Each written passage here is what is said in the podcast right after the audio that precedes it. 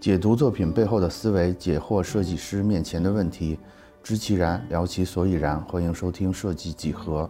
我是纪晓亮。今天我们邀请到了 A Line Studio 的齐鲁老师，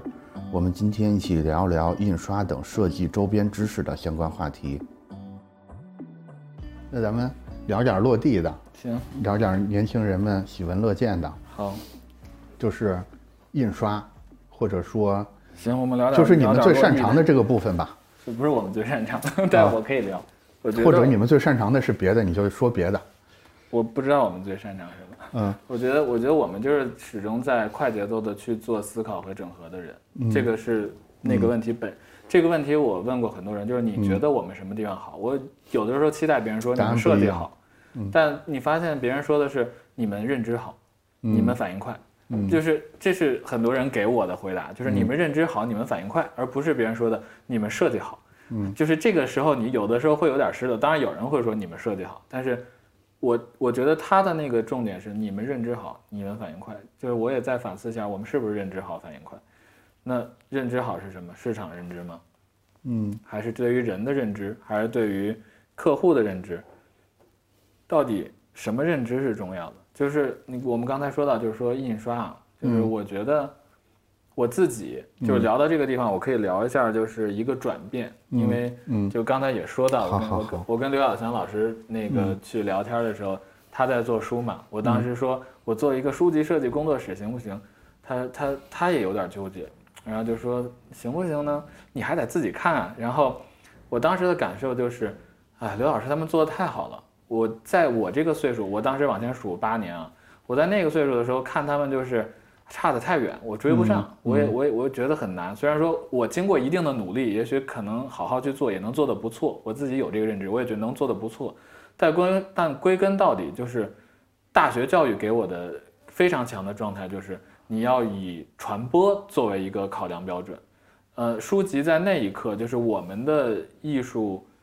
我给画廊做嘛，我我每次做完之后，这五百本册子给五百个藏家，那一刻我的内心也是有点黯然的，就是我辛辛苦苦做了很久，你们就看一眼，甚至不 care 这件事儿，嗯然后又做一批，又是给三百个人，就是这种感觉是不好的。然后那一刻，我觉得我我可能要尝试做一些改变。嗯在这个过程中，我觉得首先是材质认知啊，就是，呃，我们从书籍开始说，从印刷开始说。嗯。我跟齐梁海德在零零年的时候开始有的交情，就是北京郊区的一家印刷厂，然后现在老大跟我关系也是我们非常好。上届战后奖的。对对对，册子就是他们印的。嗯。对对。对，那个我是零零年的时候，我们当时做纸上的舞台，就世界大师海报邀请展，在那会儿在齐梁海德做册子，那会儿我谁的什么都不认识，我跟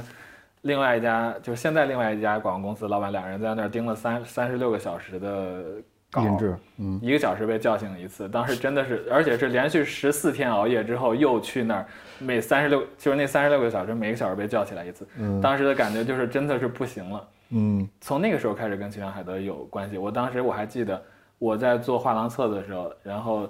呃后来认识的就是认识的周总，就是认识他们老板。然后我知他我知道他很忙，他又是老板，然后他。离我比较近，我当时就在传媒大学，他就在那个大悦城旁边。然后他开着车从这边正好去他们公司，然后我我帮他做画廊册子，然后他说：“哎，齐总，你早上出下学校北门，我把册子给你送过来。”我我心里想，我靠，这是一个老板给我送册子，我颠颠的出去接这个册子。然后在那个过程中，我会把我那一刻的几个不知道的事儿去问他，就是举个简单的例子啊，就是呃，你看这本书的纸是什么？就当时还比较，当时还比较懵懂，就是那个时候还在设计的中的设计比较火，我就问他，哎，这是什么纸啊？我我我叫不出来这个名字。那时候是一一一年，哦一一年，然后他说这是玻璃卡，然后我说这上面这个黑是什么工艺？他告诉我这是烫黑，然后我就在那儿一点儿一点儿学，然后后来 在这个过程中，我个人觉得是你每做一个东西，你尝试一种工艺，尝试一种纸张，你会在其中有收获。嗯然后在这个过程之中，呃，我当时是非，我当时的脑筋也是非常死的，我我或者说是比较板的。我们说死不好，就是说它比较板。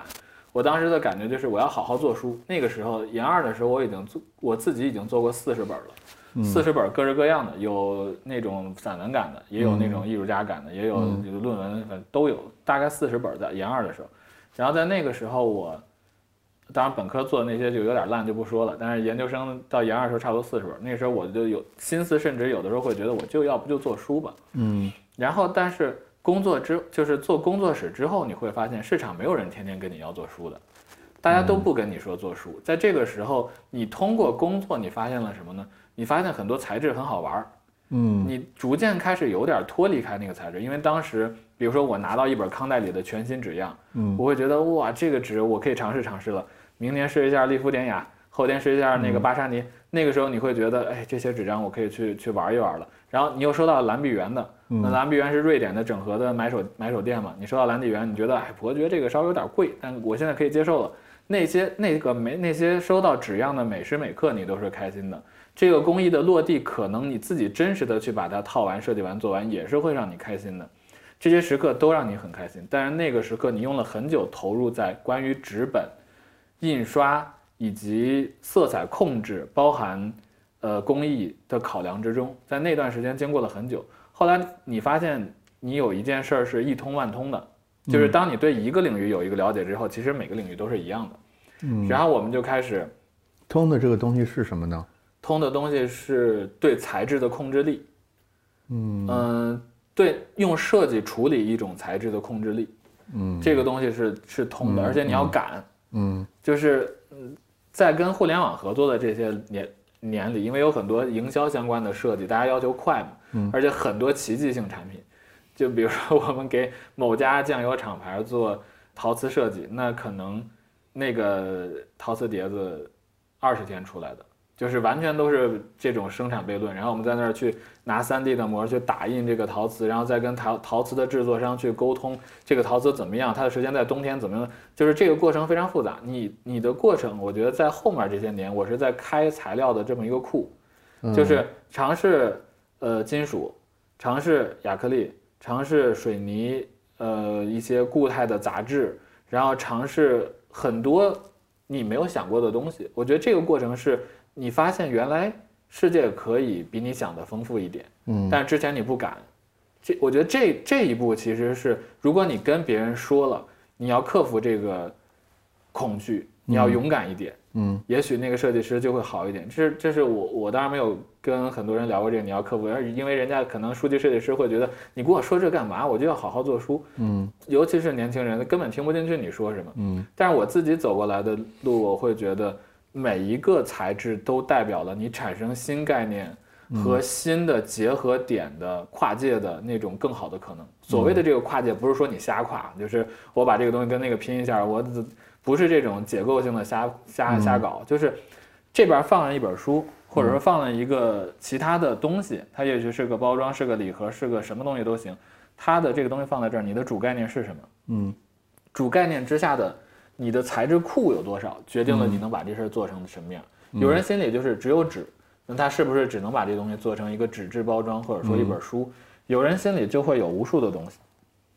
那你就会有很多种选择。所以开这个库，它其实也是一种认知的范畴。对，就是你要把自己库先开开，这有一一票的材质你可以用，嗯，这有一票的工艺你可以用，嗯，这有一个主概念你可以无尽的想，这有一个客户你可以靠你的创意和热情无尽的说服他，嗯，这里边做的这个元素周期表的整合是重要的，嗯，要把这几个东西拼接在一起，找到这个点，这个过程本身就是你逐渐打通商业和你用设计去做表达，用这个桥梁能够完成沟通的过程，我觉得这个过程对我后面来讲还是挺开心的一个过程。嗯嗯。所以那比如说这是一个 PET 材质，那它是多少丝，对吧？它的呃测量标准是什么样的？透明度的样本样稿它有什么样的？咔给你来一大，然后你发现哎隔壁那个厂也不错，然后我们去，比如说我们去深圳考察，或者或者是江浙沪考察，你发现哇这些制作厂原来可以这么便宜。然后这个毛绒玩具，你会发现啊，这些毛绒玩具的老大都好热情啊，然后做的全是迪士尼的代工啊，做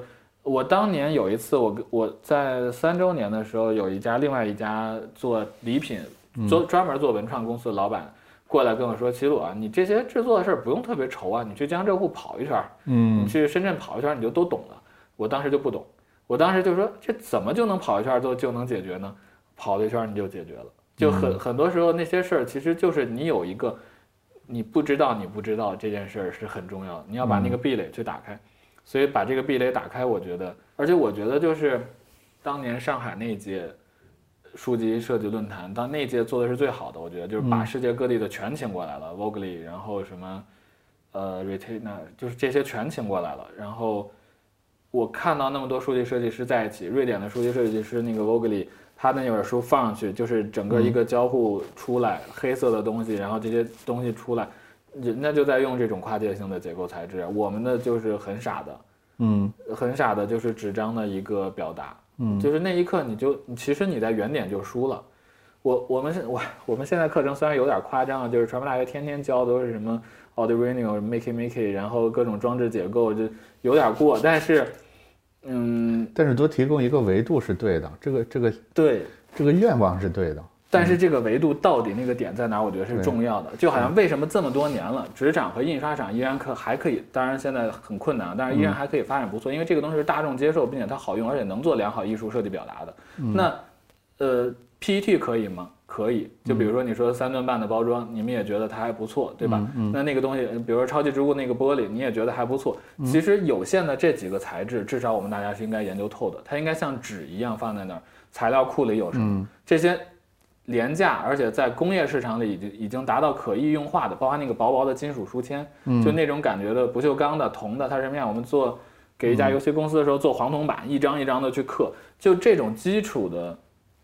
呃，材质库到底有什么？我觉得是大家需要打通的，而且甚至是就是在十来个不同的人凑到一起，比如说我是国美的，你是央美的，我们一群好朋友凑在一起，大家一起来聊一下，你知道的设计材质可以用到的有什么？大家可以天天去互联网上看，但你真实的。去聊这件事儿又是另外一件事儿，嗯。啊，就是把这个材料库放在一起，像研究像当年研究纸本一样去研究，然后大家在一起探讨。就比如说前两天在大悦城杜邦有个那个分享，就杜邦纸有个分享，嗯，然后他当时放就是有那个匡威的拿杜邦纸做的匡威鞋，然后有杜邦纸做的衣服，有做的袋子，就是模仿面包做的也很像，嗯，你知道的杜邦纸这种材质，对吧？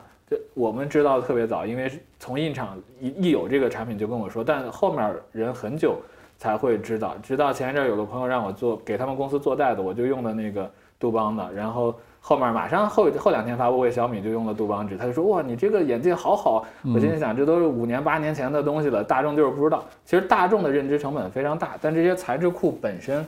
我觉得是重要的。你认知材质库，你认知这些材质库可以做的设计东西。材质库在这放着，杜邦的一个讲堂，人家非常好，把这个材质能做什么东西，嗯，十五个艺术家放在那儿，他做了这些，其他设计师做了这些，你看一眼立马就知道这些材质能做什么东西，嗯，那这边是杜邦纸的，这边是其他的纸的，这边是玻璃的，这边是金属的，这边是水泥，这边是，嗯，这些东西循环以往，你的库就建立起来了，你的库决定了你将来能做什么样的东西，而且。它不是一个纯平面，这这是这是另外一个问题。当然，纯平面的东西我们做的很狠了，但是这这些东西就是我刚才说的，就是手感物的那个点，这些东西是产生真实触感的，嗯，产生能跟你情绪发生桥梁、能够沟通的地方。所以这些地方，我觉得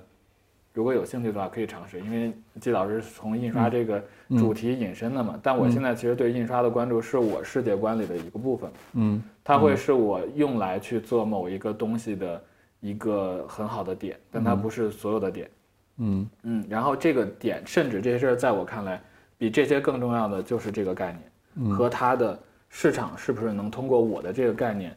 就是创意概念。创意什么？创意就是能跟更多人发生沟通的那个点嘛，就大家都认知到这是个好创意，这是创意那件事本身。那这个创意本身跟市场的延续。和跟卖货之间的考量，你是否能够很好的衔续到一起，或者说给它的品存价、品牌价值的留存，或者给其他维度的一些东西带来附加值，这件事儿本身是否能够发挥整个作用，是我觉我现在觉得最重要的部分。而其中我工作的更重要的部分是关注大家如何在这个环节里把这些流程把控好。我要去控制这个流程，我要针对不同的客户给予他们完全不同的。流程解决方案，然后在这些流程解决方案里，要让内部的人很清楚知道他为什么在那个阶段那么做，他的黄金三角，也就是 how by what，我为什么做，我怎么做，我做什么是非常清楚的一个线，他才能够在团队中达到我刚才说的对齐，就是对齐问题是很重要。然后我在客户沟通的时候告诉他我的流程是什么样，我的人员工作模式是什么样，我的这个库是什么样，客户会非常好的 get 到。我原来是知道你这么工作的，我可以这么跟你沟通，嗯，所以我在完成的就是这个工作了。但是印刷本身，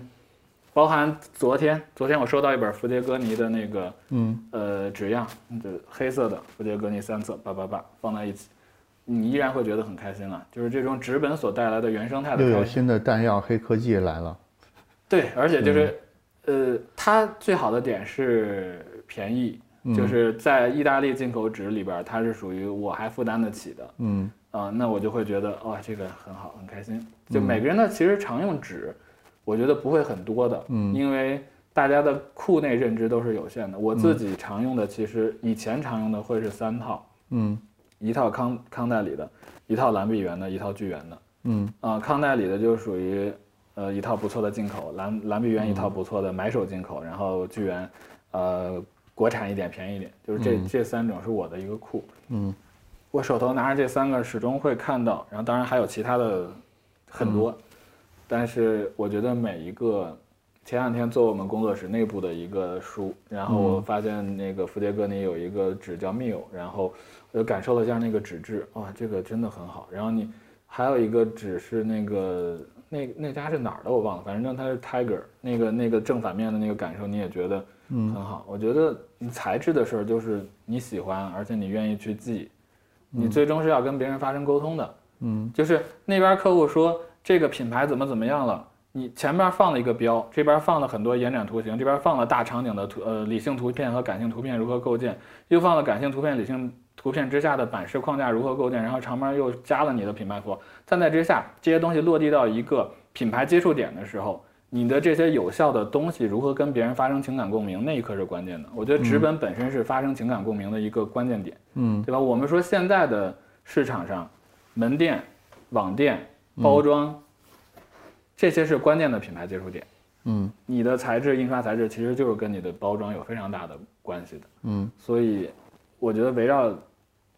印刷去做的所有功课，都是一个挺有意思的事。有对嗯时不时去工厂走一走，也是一个挺开心的事儿。吃一吃工厂的餐餐盘儿，就是 雅昌的、齐良海德的就非常不一样。我觉得这些过程都是有一种暂时检阅自己兵器库的获得感，对吧？对对对，对我我，们是咱家有这么些大炮呢。对我们是专门有一个就是放纸样的地方的，纸样嗯啪啪摆成一起，然后旁边放着我们的色卡，就是这些东西都放到一起，嗯然后时不时翻一翻。我我有一次是给大家做过非常深，嗯。不是非常深，是非常简单的普及的，嗯。就是告诉大家，如果你不知道什么什么，你就必须用什么什么什么，就有点那种，如果你啥都不会，你就给我上 Helvetica，别说那么多为什么。啊。有一有我做过这样的一个普及的，当然就是为了就是刚进入这个圈子的小朋友，他确实有很多不知道的东西，所以他有非常多需要去告知的东西，而且我觉得那些也都是很重要的。嗯，嗯。道林指是什么？嗯蒙肯纸是什么？为什么国外的蒙肯纸就是好？嗯就是就是很多普及性的点，我觉得是重要的。嗯印刷本身，哎呀，那就是一个巨大的、巨大的命题。就我觉得这、这些问题都是书籍设计界的各种大神们一定很通、很通透的东西。我个人的一个核心观点就是，打开自己的库，嗯以印以印刷或者以纸本或者说这种为一个点开始，然后慢慢打开自己的库。而且那个开库的过程很简单，我们做一个水泥的模型啊，做一个水泥的模型，到后来去到深圳的一家厂，你发现，哎，这家厂里边竟然做了那么多高阶的产品，就这边是尤伦斯的，那边是国外的代工，那边啊，你发现，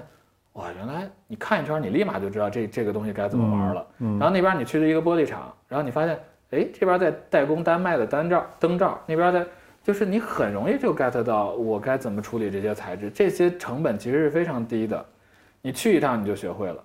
但是你不去的时候，用嘴是没办法传递给你的。对对对，就是那一刻，其实有很多信息出来，我觉得那些信息很关键。嗯，我觉得这是现在很多，尤其是年轻设计师在学设计里边的一个问题，就是他们太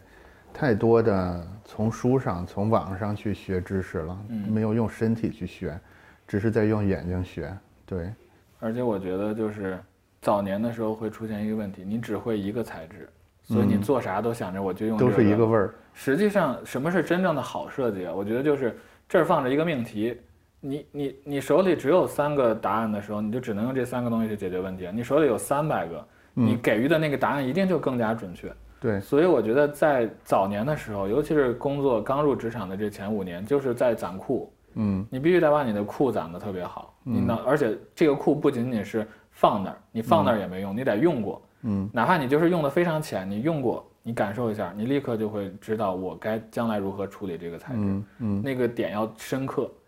我们给游戏公司打黄铜板打了十七次，嗯。就是呃嗯这么厚的一个黄铜板，然后一开始想做纯黄铜的，后来发现纯黄铜太重了，那么多国外要邮寄根本寄不动，然后改成了合金板附黄铜面。然后附黄铜面之后，你就往上画花儿。画花儿的时候，你发现我这样的花纹不能画，因为它刻不出来。那样花纹画出来拐弯显角做的不好。然后是冲压呢，还是直接做激光雕刻呢？这其中又有各种门道。然后在这个过程中，黄铜版的就是仿青铜色还是仿古铜色？青铜色里边拆分又是什么样的？做旧能做到什么程度？打磨能打打到什么场？度最后又有三家厂同时在做，因为第一家非常不靠谱，然后打着打着就不打了，然后一二三家分别打成什么样，他们的做工是什么样的，然后这个膜开着开着还能碎，就这这些问题全是你接触一次你就永远忘不了这个东西它要但是你没接触，打死也想象不出来。对，然后你在那个厂的每一天，你都可以感受到原来黄铜要这么做，那边放着一票嗯，就是其他人做的啊、原来可以这样，你就会啊，我对于这个体系的材质我都了解了，就跟做易拉罐似的。我们今年做易拉罐，然后那个饮料易拉罐，就是中国的饮料易拉罐，嗯，只有一家能打印的厂，就是这我听到消息不一定准准确啊，但是反正大家也也去看了，但是能打样的这个厂就嗯只有一家。嗯然后去的时候呢，你发现，啊，这个世界的保保密协议原来做的如此不靠谱吗？都在这儿。就是所有没发布的那些，就是大牌的厂的那些饮料罐都在这儿放着，大家就一起打。嗯然后你就在那一刻，你看着这个这个薄薄的铝铝这个铝的材质啊，它里边要注意特别多的东西，比嗯如说上下的地方非常容易磨损，嗯就是如果你做成白的话，你就会很容易磨得非常不好看。嗯所以这个地方可能要留一点，然后嗯颜色的打印程度，打印到什么度是荧光度让大家觉得舒服，打印到什么度就觉得太土了。嗯然后包含就是字的位置、衔接口的地方，它如何去处理，它里边有特别多的讲究，每个东西都是这样。然后你坐在那儿，你看着那一堆易拉罐，你觉得哇不错，然后你嗯在这儿就看着它一遍一遍的去吭哧，然后大家肯定不知道易拉罐是怎么弄出来的，对吧？不知道对，怎么弄出来的易拉罐是，诶，这有一个底儿，然后咵把它给拔出来的，啊？对，诶，哦拔出来，就是这些东西都是你你去一下，你嗯去一下，你就会感受到，然后那么多大牌儿在那放着，你看一眼，哦，会了，哦，这家是避免了这个问题，哦，会了，那家哎，这个颜色用的不错，嗯，就是这是学习或，者这小子有一个坑，他没发现。对对对。而且就是我觉得三到五次之后，大家就开始腻，就是啊，这我会了，就一开始觉得很兴奋，慢慢你就啊，这我会了，很腻，然后你就开始琢磨我怎么样能突破一点。到那个时候，可能你又用了二十次努力，然后到最后有一次你就把这个材质吃透了。嗯。当然我们也都没吃透，但是就是这个这个过程，我觉得是值得分享的，就是面对这些材每一个材质的考量，你能够去做的事儿，这个事儿本身我觉得是有意思。大家应该不仅仅限于印刷，因为这个命题，我觉得首先会是，呃，如果说印刷是一个命题，是一个我们刚才探讨的要，倒也不见得限制在印刷上，对，它就是个它是一个落地，嗯印刷本身是一个落地的环节，但我们的印刷是为谁服务的？我们有没有跟印刷一样，能够为这个东西去服务的？为概念服务，为品牌策略服务，为市场策略服务，为大的商业战略服务。你要看到你的设计的点能够为那个东西去发挥作用的东西是什么，这个东西才能把这个桥梁衔接上。我觉得才能，你的设计才能卖得好。嗯嗯，所以我觉得就是关注这个库，然后你才能找到那块儿我怎么样去做这个衔接。嗯嗯，大感觉啊，就是。嗯 因为说到印刷，其实真的没有特别多嗯技法上的东西。我我觉得就是你尝试做书籍的孩子，我觉得你让自己还是可以做书籍，书籍依然很美，我也很喜欢。但你尝试着可不可以用一个薄薄的金属去做一本书呢？嗯你尝试用 PET 纯做一本书是什么样的？前两天看一马布拿那个啊硫酸纸那么去构建打印做了一本书，大家每年都会做这样的尝试，但是谁？一马布哦然后我觉得就是希望在就如果我们是是是跟其他人就是年轻人说的话，我觉得就是大家能做多做一点材质材质尝试就好。嗯，就是可能如果我们我们把它扩展开来的话，可能也不光是印刷，就是有可能你是个哪怕你是个互联网设计师，你可能并不做印刷，但是你投放的媒介其实也有各各种各样的区别，对吧？或者是载体也不停有新的技术出来，嗯你都应该去抱着一种我愿意去试一试这种态度去，而不是说自己把自己吓死吓死在门口说这个事儿。对对对，我觉得这个是关键的，我觉得这个非常关键。对，而且，但是说句实话，互联网设计师跟呃实体的设计师，或者跟品牌设计师或者什么，我觉得这些都非常的不一样。就有的时候真的没你觉得不一样的点是什么？呃，哎呀，又是伤害性话题。但，嗯，我我觉得，哎，那咱咱们可以先打个预防针儿嘛，以下以下可能存在片面的 理解。我我觉得围绕一个产品去做界面这件事儿是一个辛苦，但它卓有业绩的事儿。就是你围绕这个产品，你夸夸去努力，一个团队的人夸夸去努力，两年都在干这么一个事儿，这个事儿很努力，嗯，也很好，也真的很让大众受益，嗯，它很有价值。但快乐程度肯定是没有我天天搞搞个这本书，明天搞个那个来的快乐了。就是这这是有区别的。互联网我觉得更多，我们也做互联网很多嘛。当然我们做的可能，哎，其实说白了就是互联网太有限了，实际实打实的讲，互联网是有限的。嗯你再讲一千到一万，你除了投抖音、投朋友圈、投各种网，呃就这种公关网文，嗯没有特别多会给放的，图片就是那样的。嗯 RGB 色彩显示，有的屏显得夸张一点，有的屏矬一点，还坏几个小块儿。